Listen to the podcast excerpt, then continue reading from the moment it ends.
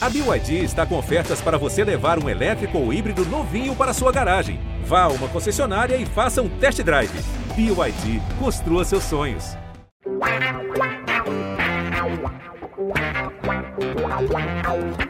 Pelé, dois na barreira, correu, o rei atirou. Gol! O cara pra lá, sambou pra cá, botou na frente a bola. O time sempre chegando a chance de mais um gol. Gol! Neymar pode bater de primeira.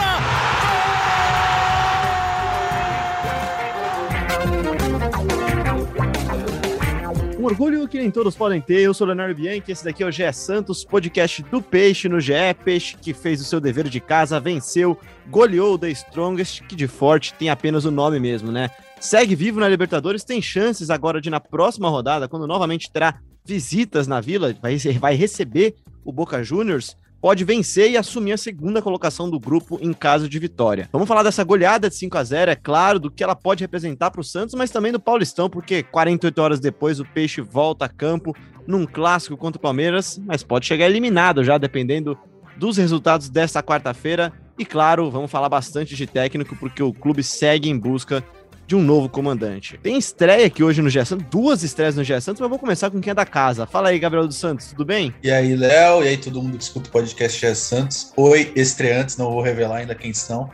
É, mas, pois é, o Santos conseguiu um resultado expressivo, voltou a vencer depois de cinco partidas aí, fez cinco gols, conseguiu um resultado contra um time limitadíssimo tecnicamente. O The Strongest é muito fraco, não ofereceu quase nenhum perigo para o Santos na vila, é, mas o Santos confirmou o favoritismo e era disso que estava precisando para começar a espantar uma fase e poder sonhar com uma classificação na Libertadores, já que no Paulistão a vida está um pouco mais difícil, né, Léo? Exatamente isso. E aqui caiu o transfer ban também do Gé Santos, né, Gabriel? A gente trouxe dois reforços hoje aqui. Um, um, um empréstimo aqui a gente está avaliando, outro em definitivo. Vamos começar por quem vai assumir daqui a pouco aqui o Gé Santos, um cara que vem da ESPN, um, grande amigo, um grande colega, um grande jornalista, Pedro Suaide. Tudo bem, Pedro? Fala, Léo, Gabriel. Último convidado ainda anônimo. Também um prazer falar contigo. Um prazer aí participar do Gé Santos, mandar um abraço para todos os ouvintes. Realmente, ontem uma vitória muito interessante do Santos, na situação que ele está, não dava para pedir muito mais, mesmo contra uma equipe muito mais fraca, fez o esperado, e além disso, pareceu um time. A gente conseguiu ver uma ideia de jogo, conseguiu ver algumas coisas sendo aplicadas dentro de campo que não foram vistas há um tempo. Vimos umas surpresas felizes aí no meio de campo, que acho que a gente vai falar bastante, Gemota, Pirani, um jogo bem legal para discutir sobre isso. E, bom, vou encerrar essa participação inicial agradecendo novamente o Léo, que, como disse, um grande amigo de bastante tempo.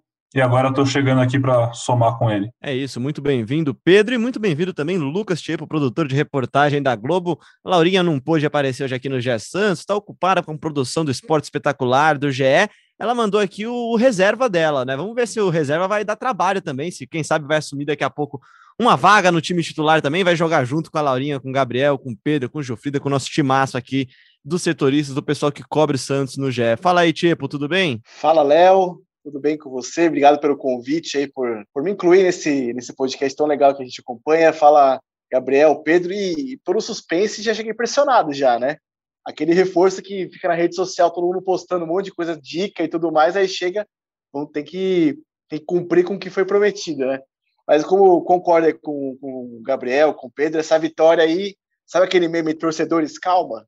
Tem que ir por essa linha aí, porque o The realmente é um time muito fraco, não ofereceu apesar de algumas até bola na, bolas na trave, ofereceu pouquíssimo risco aí para o João Paulo. Mas como o Pedro falou, alguns sinais de evolução o Santos já apresentou, principalmente no meio de campo, com o Jean Mota fazendo um jogo, acho que desde o, da era Sampaoli, que ele não tinha um jogo tão, tão positivo assim algumas coisas positivas, mas acho que ainda tem que ter um pouco de calma com esse momento do Santos, que está bem complicado, muito mais fora de campo do que também dentro de campo. Gostei desse torcedores calma aí, então. E, e para falar, então, começar a falar dessa partida, antes de falar do jogo em si, Gabriel, queria falar um pouquinho da situação do Santos na Libertadores, né? A gente falava que o Santos estava pressionado na Libertadores e que era obrigação vencer o, fraquíssimo The Strongest.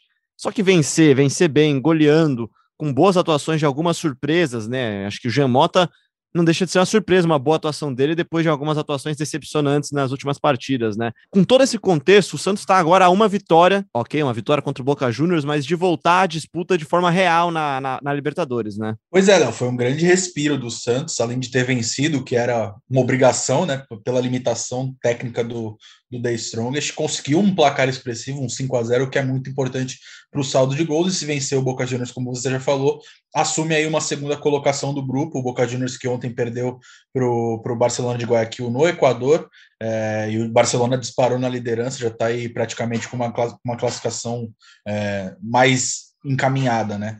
E sobre o jogo, foi um ótimo jogo do Santos, como há muito, não, há muito tempo não se via, né? Era uma fase muito ruim que o time estava passando, mas eu concordo com o Tiepo quando ele disse que essa vitória não pode iludir o torcedor, porque o time do The Strongest é de fato fraquíssimo, fraquíssimo, dava um espaço surreal para o Santos, eu estava na vila, é, o Santos tinha muita liberdade para criar, tinha muito, muito espaço dentro de campo para conseguir para conseguir furar o bloqueio do The Strongest, fez isso com muita é, conseguiu criar inúmeras chances de gol, que era uma coisa que não vinha fazendo nos últimos jogos, chutou no gol, fez gol, então o Santos conseguiu fazer coisas que não vinha fazendo nessa má fase.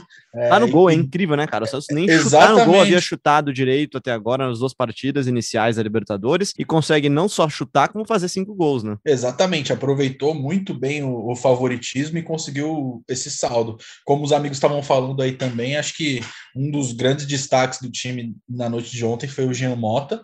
É, ele que foi escalado, apesar do Marcelo Fernandes ter colocado um time em campo que era basicamente o mesmo que empatou com o Bragantino, a única mudança ali foi a entrada do Balheiro no lugar do Alisson, que estava suspenso. Acho que a forma do time jogar foi bastante diferente, acho que é, principalmente no meio de campo, que funcionou depois de muito tempo, né? Olha só, o meio de campo é, operante, muito tempo que a gente não via isso. Mas isso muito deve ser a função que o Jean Mota ocupou, ele alternou ali com o Vinícius Balheiro na função de primeiro volante, esteve sempre entre os zagueiros para começar as jogadas, é, auxiliou muito na saída de bola. Eu acho que não é um exagero dizer que ele fez o meio-campo do Santos fluir ali é, que também teve uma noite inspirada do Gabriel Pirani, que conseguiu um gol, uma assistência logo no primeiro minuto para o Marinho, e o Vinícius Balieiro, que para mim também foi destaque, correu o jogo e correu o campo inteiro, foi do ataque, foi para a defesa, também foi recompensado com um gol, então acho que foi uma noite onde o meio-campo fez o Santos é, ter um rendimento acima do esperado, e claro, a atuação do Marinho também, é, voltando aí, reativando o modo Rei da América,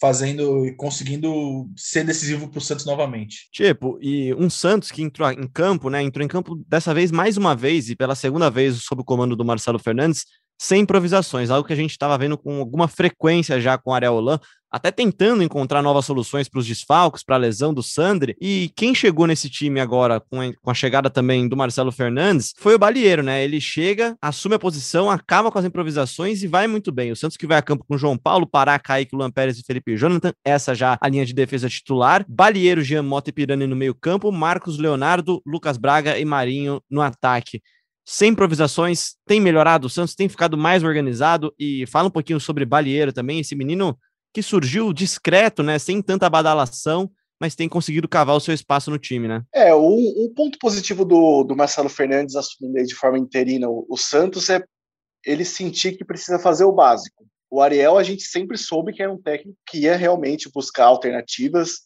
Ele perdeu três jogadores, quatro jogadores, né, que seriam foram titulares na final da Libertadores já não tinha mais à disposição dele com a lesão do Sandro e depois com a saída do Soteudo.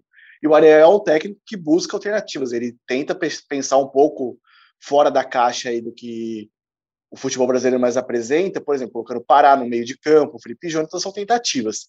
Mas a gente lembrar do primeiro jogo dele na, na contra o São Lourenço, o primeiro jogo lá na Argentina, o Balheiro foi bem, só que depois ele sofreu uma lesão, ficou um tempinho fora, e aí que ele precisou colocar o Pará no segundo jogo, ou o Felipe Jonathan também. Então, o Balieiro já estava começando a ter um, um momento assim positivo desde aquele jogo contra o São Lourenço, mas teve tá a Maturando, né? Exatamente. Ele começou a ganhar espaço e confiança. E o Balieiro, eu vejo ele como uma alternativa interessante ao Alisson, porque o Alisson, para mim, é um jogador que ele cumpre o que ele precisa na parte da marcação. Contra o Bragantino, ele foi muito mal na marcação com, com o Claudinho. O Claudinho assim, deitou em cima dele, foi impressionante o espaço que ele teve, mas o Alisson entrega muito com a, sem a bola.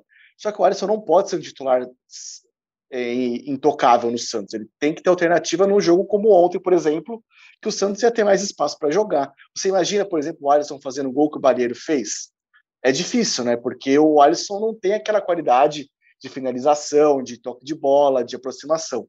Então, acho que ele é um jogador balheiro que é muito novo, como vários outros jogadores do Santos, e ele tem que ter mesmo essas, essas chances contra times mais fracos para ganhar moral, para ganhar espaço, para ganhar confiança e se mostrar como uma alternativa junto com o Giamota, com o Pirani. Eu acho que a gente não pode descartar ninguém nesse momento do, do Santos e tem que dar realmente confiança e espaço para jogadores como o Balieiro. Eu acho que o Balieiro aproveitou muito bem ontem e mostrou que ele pode ser sim uma alternativa para determinados tipos de jogos. 21 aninhos para o Balieiro, ele que fez parte por um tempo do, do Sub-23 do Santos, né, Gabriel? Ele chega naquele momento de baixas no elenco, o Cuca sobe ele para começar jogando no começo desse ano, se eu não estou enganado. E 19 anos para o Gabriel Pirani, esse sim entrou e foi arrebatador no time do Santos, no, pelo menos no começo do trabalho do Olan, né, Pedro? E, e aí ele começa a ter uma queda de rendimento, que naturalmente aconteceria até pela idade, e acho que talvez tenha sido essa partida que pode dar um estralo nele, pode dar uma virada de chave para voltar ao bom desempenho dele, a voltar a reger esse meio de campo do Santos, né? Ele, ele que tem sido meio que um condutor da posse da bola do Santos entre a defesa e o ataque, né? É isso mesmo, Léo. 19 anos, mais um moleque, que é o que a gente mais vê no Santos, obviamente, e acho que é a coisa mais legal que a gente pode esperar do Santos, como sempre. 19 anos e muita maturidade ontem, eu achei. Cara, a gente tá falando de Libertadores, a gente tá falando de um jogo que, querendo ou não, era de vida ou morte, e eu entendo todas as questões, e a gente tá falando de um jogo contra um time muito mais fraco. E eu assino embaixo, assino embaixo que o Tipo disse lá no começo, de, cara, é, nada ainda obrigação, né? Torcedores calma também, não é para tanto, porque é uma vitória contra o The Strongest. Mas, ao mesmo tempo, você tem que pensar que era um jogo que podia definir o futuro do Santos, como pode ter definido para um lado muito melhor agora. E a gente viu esse moleque de 19 anos, para mim, foi o grande destaque do primeiro tempo, ali junto com o Marinho e com o Gemota. Acho que ele comandou o ritmo no meio-campo. O Strongest Cara, no segundo tempo teve uma outra chancezinha, mas no primeiro tempo não viu a cor da bola. É muito fraquinho, né? É muito fraco. Mas assim, você tem que se impor contra quem é fraco, certo? E, e a gente tem que aplaudir por terem feito isso. Não é, nada, não é nada além da obrigação, mas que bom que fizeram a obrigação. Eu quero ver um pouco por esse lado também.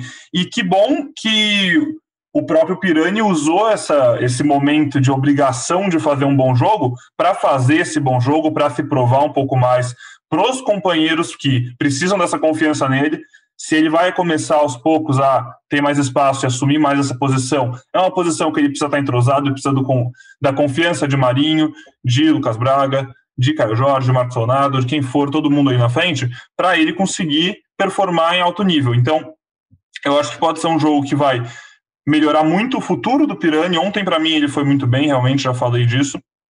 E eu acho que é um jogo que a gente tem que olhar por esse ponto de vista de foi uma era obrigação, que bom que fizeram a obrigação, e isso pode muito bem fazer o Santos, que parecia muito perto de eliminado na fase de grupo da Libertadores. A gente agora está falando de um cenário onde uma vitória contra o Boca bota eles como segundo colocados a duas rodadas do fim, sendo que na quinta rodada eles enfrentam o The Strongest de novo. Então toda a pressão vai para cima do Boca obviamente, que vai ter que decidir, vai jogar contra o Barcelona na quinta rodada e pode ficar atrás do Santos na última rodada. É, e só aproveitando o gancho do Boca, ontem o Boca perdeu para o Barcelona de 1 a 0. É, a gente já viu esses três times jogando, agora que chegou na metade né, do, primeiro, do, da fase de grupo, a gente já pode falar com um pouco mais de propriedade dos três times. E eu só quero acho que fazer um alerta para a torcida e para todo mundo que está acompanhando que Ontem o Boca perdeu, mas o Boca de ontem não é o Boca que enfrentou o Santos e não é o Boca que vai enfrentar o Santos. Então, assim, a torcida tem que estar animada e tem que estar feliz por esse 5 a 0 mas não pode achar que agora a vitória contra o Boca é só que é uma consequência, porque o Boca ontem jogou sem o meio de campo deles, jogou sem Varela, Medina e Almendra, que ditam o ritmo do jogo. Ainda não tinham Tevez e Vidia, que o Tevez entrou no segundo tempo, o Vidia, se eu não me engano, nem chegou a entrar. Então, assim, foi um Boca muito fragilizado que pegou o time que possivelmente é o time mais encaixadinho do grupo, que é o terceiro em nome, né? A gente é, é estranho a gente falar, mas o Barcelona possivelmente é o melhor time desse grupo, possivelmente vai passar em primeiro. O Boca não foi com o time completo, perdeu, mas não pode criar uma ilusão de que semana que vem o Santos precisa de um jogo só igual a esse para vencer o Boca. Vai ser bem mais difícil, porque o Boca provavelmente vai com o time completo, porque ele também vai estar jogando a vida dele. E um empate para o Boca na próxima rodada é praticamente vitória, é, deixa eles muito perto da classificação, e o Santos precisa vencer ou vencer. Tá certo, então é isso mesmo, precisa vencer e vencer, mas pelo menos é bom que deixa a possibilidade do Santos voltar a depender dele na fase de grupos. E precisamos falar de Giamota, Gabriel. É, esse daí é assunto sempre polêmico aqui no Gé Santos sempre polêmico nas redes sociais, né? Que são agora grande arquibancada durante esse momento de pandemia. É mais uma partida assim surpreendente do Gil Mota, né? A gente falava que ele era o Mr. Paulistão há um tempo atrás, né? Ele fazia ótimos inícios de temporada. Será que dessa vez vai? Será que o Gil Mota vai conseguir entregar para o Santos, como um grupo mesmo, como um elenco, o que a gente espera dele? Cara, nesse, nesses dois últimos jogos ele conseguiu mostrar uma evolução, né? É, no primeiro tempo contra o Bragantino ele foi muito mal, mas no segundo ele voltou é, e mostrou uma, uma coisa diferente ali no, no, no, posicionamento dele. Conseguiu fazer aquele golaço que foi anulado pelo VAR. E ontem eu achei que ele fez uma partida muito, muito sólida. Achei que foi uma das melhores partidas dele pelo Santos. É, depois da, da fase dele com o São Paulo, obviamente. Foi o melhor em campo? É, é para mim, sim. Para mim, o Jean Mota foi o melhor em campo, é, ao lado do Marinho e do Gabriel Pirani, mas eu ainda colocaria o Jean Mota um pouco acima pelo que ele conseguiu fazer com o meio de campo rendesse. É, acho que o novo posicionamento dele, que é uma aposta do Marcelo Fernandes, é, tem funcionado bem. Acho que é, eu sempre falei aqui do, do, de, do Santos jogar com o Alisson e com o Balieiro. Eu não me agrada, ou é um ou é outro, porque eu acho que o Santos tem uma característica, mesmo com um time com um elenco não tão, tão reforçado, é, eu acho que é um time que tem características mais ofensivas do que defensivas. Então eu não, não vejo tanto sentido você jogar com dois volantes de contenção, é, a não ser que o Balieiro faça essa função que ele fez ontem de subir muito para o ataque, porque ontem o Balheiro, por muitas vezes, teve mais avançado do que o próprio Jean Mota, que recuou o máximo possível, é, ficou até na linha dos zagueiros e, e, conseguiu criar, começar todas as jogadas. Então, acho que o Jean Mota ontem ele conseguiu fazer um jogo muito bom. É, foi o grande destaque para mim e o lançamento que ele faz no segundo gol ali para o Felipe Jonathan é, foi, foi absurdo, foi um, um grande lançamento. Passe de é, cinema, né? um passe de cinema, foi muito bom mesmo. É, e ele ontem ele não teve medo de arriscar, né? Ele ontem ele parecia mais confiante, parecia mais seguro e, e arriscou vários lançamentos, conseguiu é, bons desarmes. Não teve tanto trabalho na defesa, porque o time do The Strongest praticamente não agrediu o Santos, mas nessa criação de jogadas eu achei que ele foi muito bem e achei que pode ser um, um momento aí para ele conseguir uma confiança a mais e se firmar é, nessa vaga que, que o Sandri que o Sandri deixou, né? Ele agora machucado, ele pode nessa nova função ele pode conseguir o espaço dele nesse time, né? Te lembrou um pouquinho, tipo, a atuação do Jamota, o posicionamento que o Pituca fazia muitas vezes, recuando um pouquinho mais, fazendo muitas vezes a do primeiro volante, mesmo não sendo aquele cara mordedor, aquele pitbull como é o Alisson? Cara, eu, eu assistindo o jogo ontem, eu vi o Santos do Cuca do ano passado. O Marcelo Fernandes, Bom, né? o, o, time que foi bem na Libertadores, porque o Marcelo Fernandes fez o que o Cuca fazia. Ele tinha um, um, um volante que teoricamente é mais defensivo, era o Alisson, sempre foi na, na, na, passagem do Cuca, ontem era o Balieiro, só que quem fazia a série de bola era o Pituca. E ontem foi o Giamota. E o Giamota tem mais qualidade com a bola no pé do que o Pituca. Então eu acho que o Marcelo Fernandes entendeu que é o momento de dar uma segurada, tentar fazer o feijão com arroz mesmo, e o Jean Malta é o que o Gabriel falou. Ele ontem foi muito bem contra o Bragantino, Red Bull Bragantino. Ele foi o Jean Malta que a gente está acostumado a ver oscilando muito. Ontem ele fez o jogo muito homogêneo, foi bem do começo até o fim. E ele é uma surpresa, cara. A gente não, não pode colocar 100% de confiança que ele vai que ele vai assumir essa posição, porque ele já não demonstrou dentro de Torcedores campo que ele calma, é esse cara. Né? É, mas ele é o cara que tem mais qualidade para para fazer essa função. O Balieiro é um jogador que ajuda bastante, mas ele não tem tanta qualidade, o Giamota tem. Tem que ver se ele vai conseguir manter esse nível e, e assumir essa posição que era do Sandri, o, o Roland que colocava todas as expectativas de colocar o estilo de jogo dele em cima do Sandri, com a lesão do Sandri abriu espaço que Pará não aproveitou, o Felipe Júnior não aproveitou, talvez o Giamota aproveite e faça com que o time volte a andar um pouco mais parecido com que era ano passado, lembrando que em alguns momentos do jogo o Santos deu a bola pro, pro The Strongest, segurou um pouquinho as linhas mais lá perto da área para tentar aproveitar esse espaço que o time boliviano dava. Então, e o Jean Mota aproveitou muito bem com a qualidade que ele tinha com esse passe que o Gabriel lembrou para o gol do, do Pirani. Foi um passe de Jean Mota da época do São Paulo. Cara.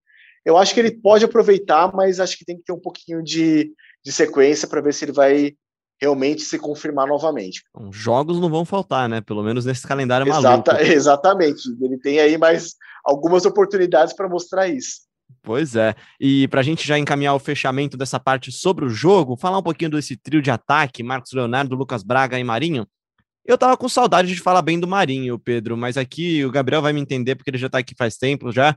Eu sou muito fã do Lucas Braga, cara. Acho que é um dos jogadores daquele que qualquer um quer ter no time. O cara é dedicado, faz gol de perna esquerda, perna direita, assumiu, ocupou o espaço deixado pelo Soteldo com, com perfeição até agora, cara. Tem dado uma característica menos construtiva do que era o Soteudo, mas vai mais para a linha de fundo, afunda mais, dá mais profundidade e tem sido um ótimo escape para um Santos que agora tem como figura marcado Marinho, né? Quando o Santos vai enfrentar alguém, todo mundo quer marcar o Marinho, rei da América.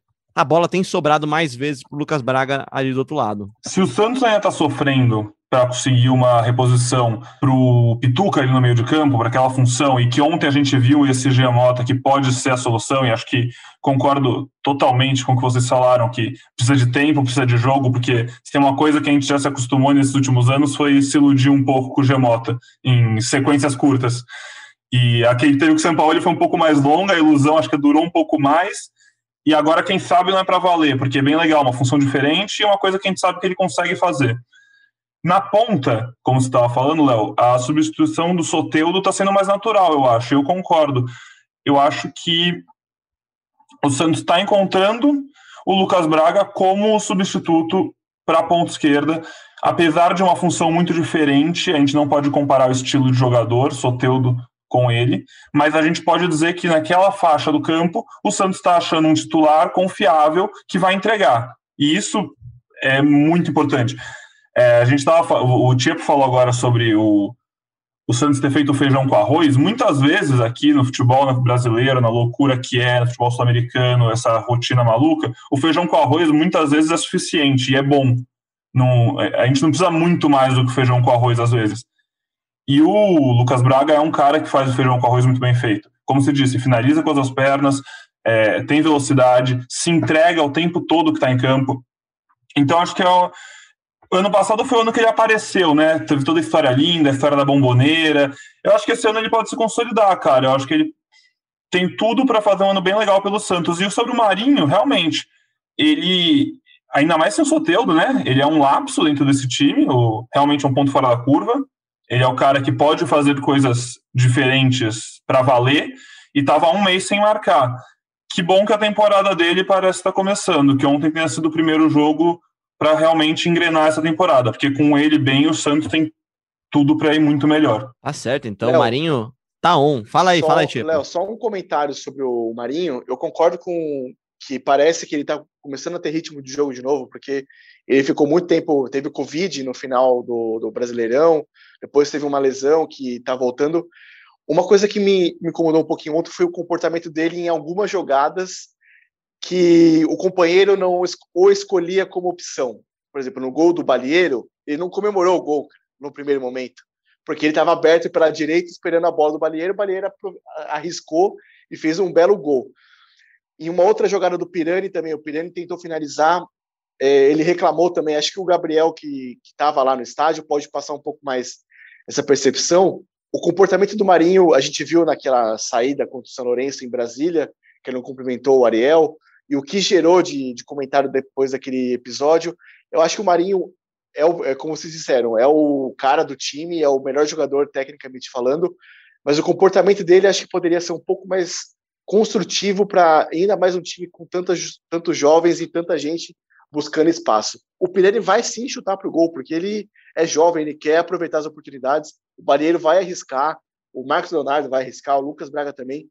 Então, acho que o Marinho poderia ser um pouco mais compreensivo nesse momento de, de aparecimento de novos jogadores e tentar ser mais construtivo para o time. Não sei se o Gabriel pode passar mais alguma impressão de quem estava lá. Pode parecer até um pouco clichê, mas eu acho que vendo o jogo assim da do estádio da Vila Belmiro, eu acho que o Marinho fica tão concentrado é, em campo, nas no que ele tem que fazer, na pressão que recai sobre ele, que eu acho que ele, acho que ele desliga um pouco da, do que está acontecendo ao redor e, e, e, e, foca no que ele tem que fazer. Então, eu acho que acho que é natural essa reação dele. Eu não vejo como, como um, ele faltando com, com uma vontade de comemorar, enfim, eu vejo como natural. Não, não tenho essa, essa mesma impressão, mas a, a impressão que eu tenho olhando de perto assim do estádio é que ele fica totalmente pilhado, vidrado no que ele tem que fazer e, e, acho que ele acaba passando essas situações que você comentou, mas acho que é totalmente natural assim de, de, de período e falando também sobre a atuação dele, como vocês é, relembraram, é, fazia quase um mês aí que ele não fazia um gol e, é, e ele é peça importantíssima é, nesse time do Santos e ontem ele conseguiu fazer um gol logo com, com, com o primeiro minuto de jogo ali, depois de uma bela assistência do Pirani e ainda fez lances plasticamente muito bonitos, né? Deu uma meia lua ali o drible do Zidane deu passe de letra ali no quinto gol, marcado pelo Kevin, Kevin Maltos, o primeiro gol dele como profissional. Então, acho que plasticamente ele, ele jogou muito bem, ele conseguiu é, ajudar o time, fez gol, então acho que é, é um bom passo aí para começar uma, uma nova sequência para o Marinho depois de algumas atuações apagadas. Eu acho assim, é sempre, a gente sempre fala disso aqui, né, Gabriel? O Marinho, coletivamente, quando ele atua para o time e quando ele está 100% concentrado, ele vira o rei da América. Acho que a grande sacada para uma, uma boa temporada do Marinho, além da parte física, que claramente estava comprometendo um pouco nas primeiras partidas dessa temporada, é manter a cabeça no lugar e manter talvez o tamanho do peso que ele carrega nas costas por ser o craque do time, saber, saber lidar com o peso desse, desse, dessa função de ser o craque do time, de ser o experiente, e saber fazer os meninos do lado dele jogarem tão bem quanto ele, ou no mínimo chegarem perto, e aí o Santos vai ter um caminho muito feliz nessa temporada, como foi na temporada 2020. Para a gente mudar de assunto, já encaminhar para o final do nosso podcast, Gabriel, vamos ouvir aqui uma, uma sonora, né? A resposta do Marcelo Fernandes na coletiva. Acho que ele está convencido de que, de que pode ser ele esse novo treinador do Santos, né? Vamos ouvir o Marcelo Fernandes importante a vitória hoje, é uma vitória que mostra a qualidade do nosso grupo, a força do nosso clube. E quanto à questão de treinador, eu deixo, eu fico bem, deixo bem à vontade a direção. Temos uma diretoria competente, uma diretoria que está tentando de tudo para colocar o Santos no seu devido lugar. Eu sou funcionário do clube, estou à disposição da, da, diretoria e do Santos sempre. Se eles acharem que eu devo continuar, eu estou pronto. Se eles acharem também que eu devo continuar na minha função, não tem problema algum. O importante é que nós estamos colaborando para fazer um clube forte e hoje demonstramos isso. Ele deixou com a diretoria, mas deu uma jogada jogada para a diretoria, assim, ele, digamos assim, né? Ele rolou a bola para a diretoria ver se chuta, né? Vamos ver se a diretoria vai abraçar isso daí ou se vai furar, né? Vai deixar passar assim, vai fingir que não viu, né, Gabriel? Pois é, eu fiz essa pergunta para ele na coletiva justamente esperando isso, dele dizer que tava que ele estava pronto. É maldoso, assumir. hein? Você já faz a pergunta querendo a resposta, né? Exatamente, exatamente. Mas pensando é... na manchete do GE já. com certeza, com certeza. E a pergunta para o Lucas Braga do Soteudo também foi minha, buscando, claro, aquela gavetinha do dia seguinte, mas é natural o Marcelo Fernandes querer ser promovido, ele está aí no clube, ele é identificado com o clube, já assumiu essa, essa responsabilidade em 2015, quando foi campeão do Campeonato Paulista, é, e tá aí de novo, na temporada passada ele assumiu também o clube algumas vezes quando o Cuca teve Covid, dessa vez ele começou a temporada antes da chegada do Ariel Holan, agora assumiu essa bucha depois da saída dele e mostrou né, para a diretoria, ó, tô aqui, viu? É, se vocês quiserem, pode me efetivar que eu tô preparado, mas nesse momento, pelo que a gente ouve nos bastidores, a, a possibilidade é um pouco mais remota, é, mas enquanto o Santos vai enquanto a diretoria vai pregando por um discurso de que não tem pressa para acertar com o novo treinador, ele vai aí, ele vai, ele vai é, dirigindo o time em jogos importantes, já dirigiu em dois jogos de Libertadores, né, contra o, o Boca Juniors e agora contra o The Strongest, vai estar tá dirigindo também nessa reta final né, da fase de grupos do Campeonato Paulista, tem um clássico agora pela frente, é, e o Santos pelo que a diretoria vem falando nos bastidores, segue à procura de um treinador, mas está encontrando dificuldade, encontrando resistência por um consenso, né? O Santos, como a gente sempre diz aqui, tem um comitê de gestão que é formado pelo Rueda, pelo José Carlos de Oliveira, que é o presidente e o vice, mais sete membros. Esses, esses membros eles têm que entrar num consenso, eles tomam as principais decisões do clube, tem que entrar num consenso para um treinador ser definido o nome do Diniz que a gente vinha falando aqui, ele, ele é bem avaliado por alguns, mas outros têm uma resistência enorme com o Diniz, é, pelo relacionamento deles com os jogadores, enfim, pela, pela aquele episódio que ele teve com o Tietchan no São Paulo, é, e o Lisca e o Guto Ferreira, que eram outras opções avaliadas, eles não querem sair do América Mineiro e do Ceará, onde eles são consolidados, onde eles têm decisões pela frente. Eu acho completamente normal que eles tomem essa decisão. E o Santos, com essas negativas e com a incerteza sobre o perfil do Diniz, segue aí no mercado à procura de um treinador, mas é aquilo que a gente falou, né, Léo? O Santos aparenta não estar com pressa nenhuma, porque mesmo com o time numa situação delicada, né, com cinco derrotas, cinco vitórias, cinco jogos sem conseguir vencer, não tá mais de uma semana sem um treinador, então eles estão dando respaldo para o Marcelo Fernandes fazer o trabalho dele, enquanto eles tentam é, calmamente definir esse novo nome, enquanto isso Marcelo Fernandes vai aí dirigindo o time, né, Léo? Olha, eu não sei não, viu, nesse Brasil de falta de consenso, talvez a falta de um possa fazer com que o Marcelo siga tocando esse barco aí, cara, porque, sim, né? E é aquilo, né, cara?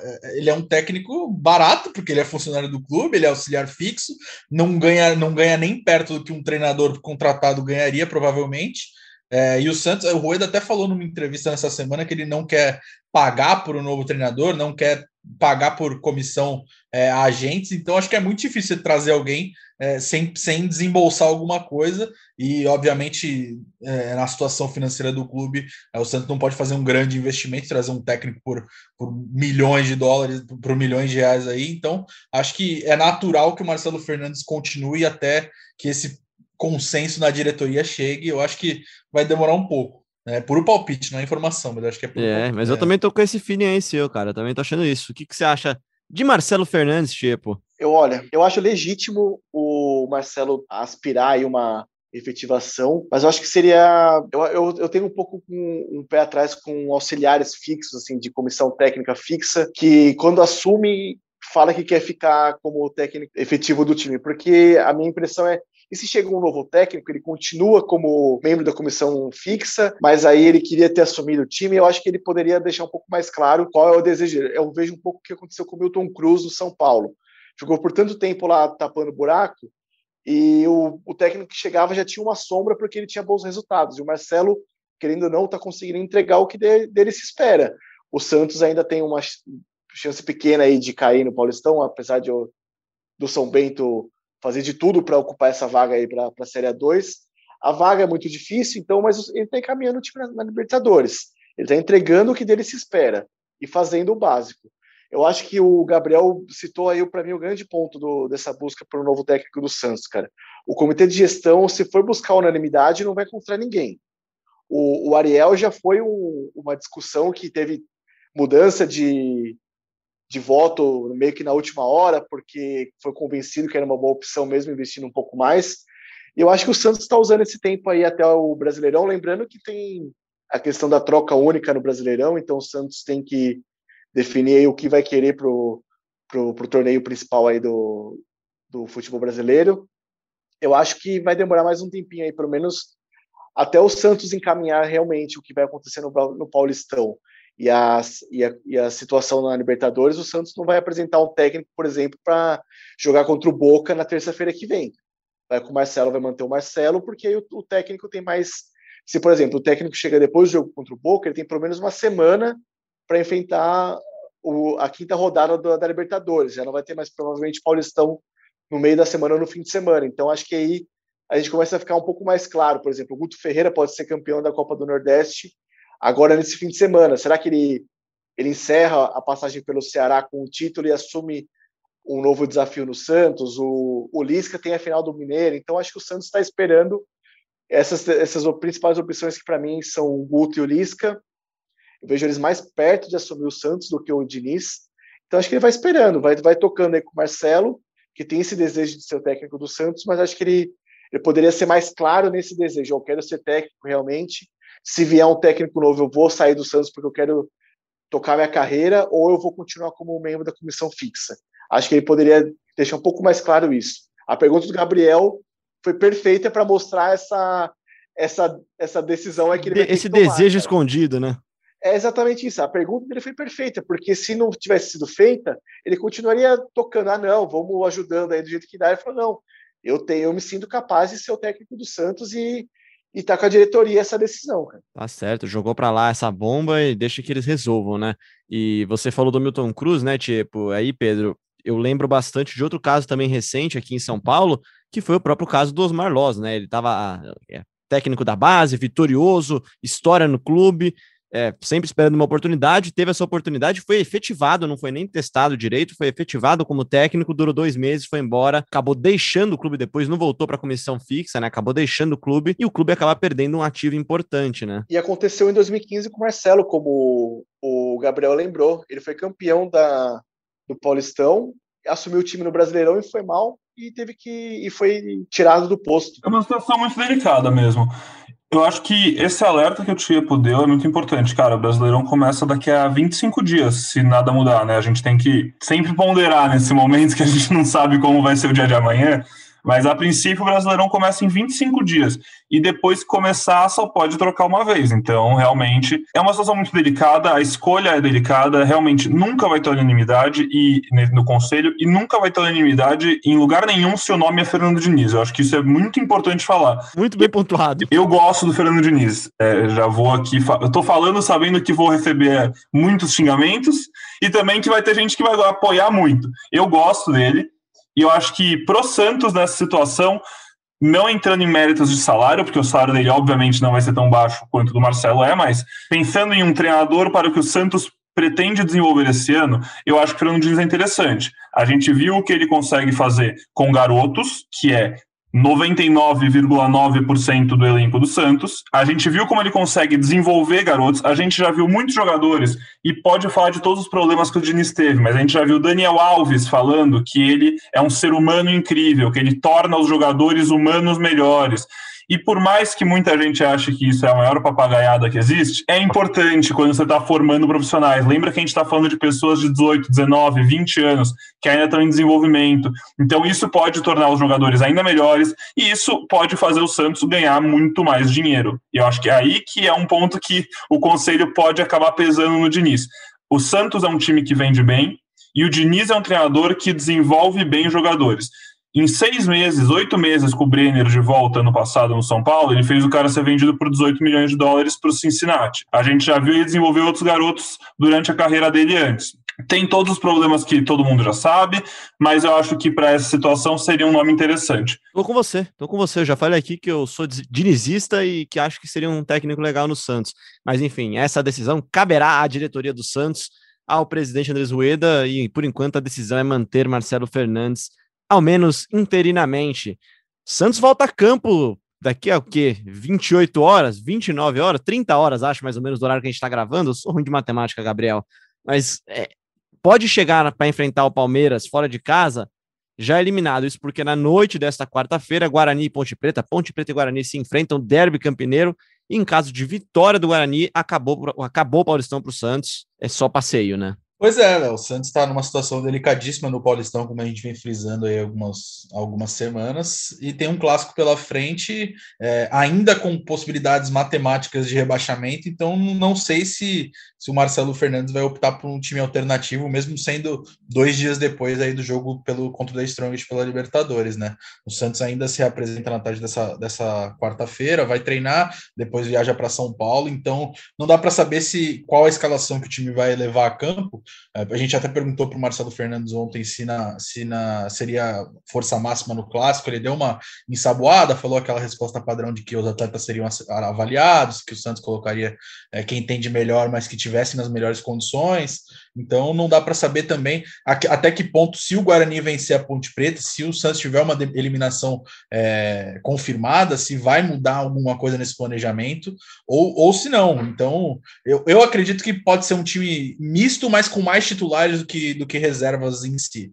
É, puro palpite, né? Não, é, não tenho nenhuma informação, mas eu acho que a possibilidade do Santos é, e com alguns jogadores titulares para esse jogo é real, até por se tratar de um clássico. E até o Abel Ferreira, técnico do Palmeiras, falou na coletiva ontem de que ele vai mandar até o sub-17, que nem a, a FPF, pistola, tá o nem a federação, pistola. nem a Federação Paulista liga pro, pro, campeonato. Então ele tá pistola. O Palmeiras deve ir com um time totalmente alternativo. Então é uma, uma chance para o Santos, se o Guarani não vencer a Ponte Preta, manter essa esperança, ainda que remota, de classificação no Campeonato Paulista, né, Léo? Exato palpite barra opinião. Se o, se o Guarani perde hoje, acho que o Santos deveria ir com força máxima contra o Palmeiras. Se o Guarani eventualmente ganhar, aí, cara, vai com o time mistão, poupa energia, chega mais inteiro na Libertadores, que é o que vai importar para o Santos nesse primeiro semestre. Acho que fechamos, né, amigos? O episódio de alto nível aqui hoje. A gente trouxe reforços aqui que chegaram para compor elenco e, e, vão dar susto aqui nos titulares. Eu já tô com medo de perder minha posição aqui mesmo, Gabriel. Gostei muito, hein, não? Gostei muito. Gostei bastante. Baita Vamos estreia, mais vezes. Baita estreia do Pedro e do Tiepo. Voltem sempre, com certeza. É, foi um debate de muito alto nível, como você disse. É, gostei muito. É, e voltem, voltem quando quiser. Tá certo, então. Grande abraço, Gabriel dos Santos. Valeu, Léo. Valeu, Tiepo. Valeu, Pedro. Todo mundo que escutou a gente até agora. A gente volta provavelmente aí na na sexta-feira para falar muito do clássico de Campeonato Paulista. Será que teremos Santos eliminado? Será que teremos Santos sonhando com uma classificação? Vamos falar tudo sobre esse clássico, também sobre Libertadores, que na terça-feira já tem um jogo importante contra o Boca Juniors. Mas a gente volta é, na sexta-feira para tudo isso. Até a próxima, pessoal. Valeu. Valeu, Gabriel. Valeu, Lucas Tiepo, produtor de reportagens da TV Globo, que vai, vai começar a somar aqui com a gente, vai aparecer mais frequentemente aqui no Gé Santos, assim como a Laurinha. E o Jufrida, o dia que ele voltar de férias, a gente traz ele de volta. Esse daí é um caso. É um caso à parte. Né? a gente vai deixar é, com o departamento. Em 2022. De em 2022. É, é, por aí. Eu vou deixar Pô, isso daí obrigado, com o departamento de futebol. Valeu, Lucas. obrigado, Léo, pelo convite. Gabriel aí, e o Pedro também pela participação. Muito legal, cara. Eu acho que tô com o Gabriel só para encerrar. O Santos tem que pensar no Boca semana que vem, cara. Eu sei, tem chance de cair? Tem. Mas o São Bento também tá fazendo uma força para não cair, para não ficar. Então acho que vamos jogar sub-20 contra sub-20 aí amanhã no clássico lá no, no Allianz. Acho que nem o, o Abel, será que o Abel vai pro banco, cara? É capaz de ele mandar o Cebola, tão pistola que ele tá, né? Pela tá coletiva bravo, dele ontem, tá pela bravo. coletiva dele ontem, acho que ele não vai, não. O cara me lembra cara, um pouquinho o Sampaoli, só que mais simpático. E mais simpático, mais, um pouco mais de carisma, né? Mas Também não é um elogio, né? Não, não, não. Longe disso. Obrigado pelo convite e aguardo novas oportunidades aí pra gente debater esse, esse peixão que só dá alegria aqui no, no GE e de vez em quando pros torcedores, né? valeu, Tipo, valeu. Pedro, Grande abraço para você também, até a próxima. Obrigado, Léo, obrigado, Gabriel, Tiepo, obrigado aos ouvintes e até a próxima. Logo, logo estamos de volta aí para falar do peixe, que só para finalizar também concordo. Acho que amanhã é clássico sub-20, vai numa boa, foca no Boca, que vai ser bem difícil e realmente é o jogo da vida. Então é isso. Forte abraço, pessoal. Obrigado. Valeu, forte abraço, Pedro, Gabriel, Lucas Tiepo. Forte abraço para você também, que ouviu a gente até agora no ge.globo/podcast, também no seu tocador favorito de podcasts e, claro, no Globoplay, no app da Globoplay, é só você ir lá na aba Explore, você encontra todos os podcasts do Grupo Globo, inclusive este daqui. Eu sou Leonardo Bianchi, esse daqui foi mais um Gé Santos. Valeu e até a próxima.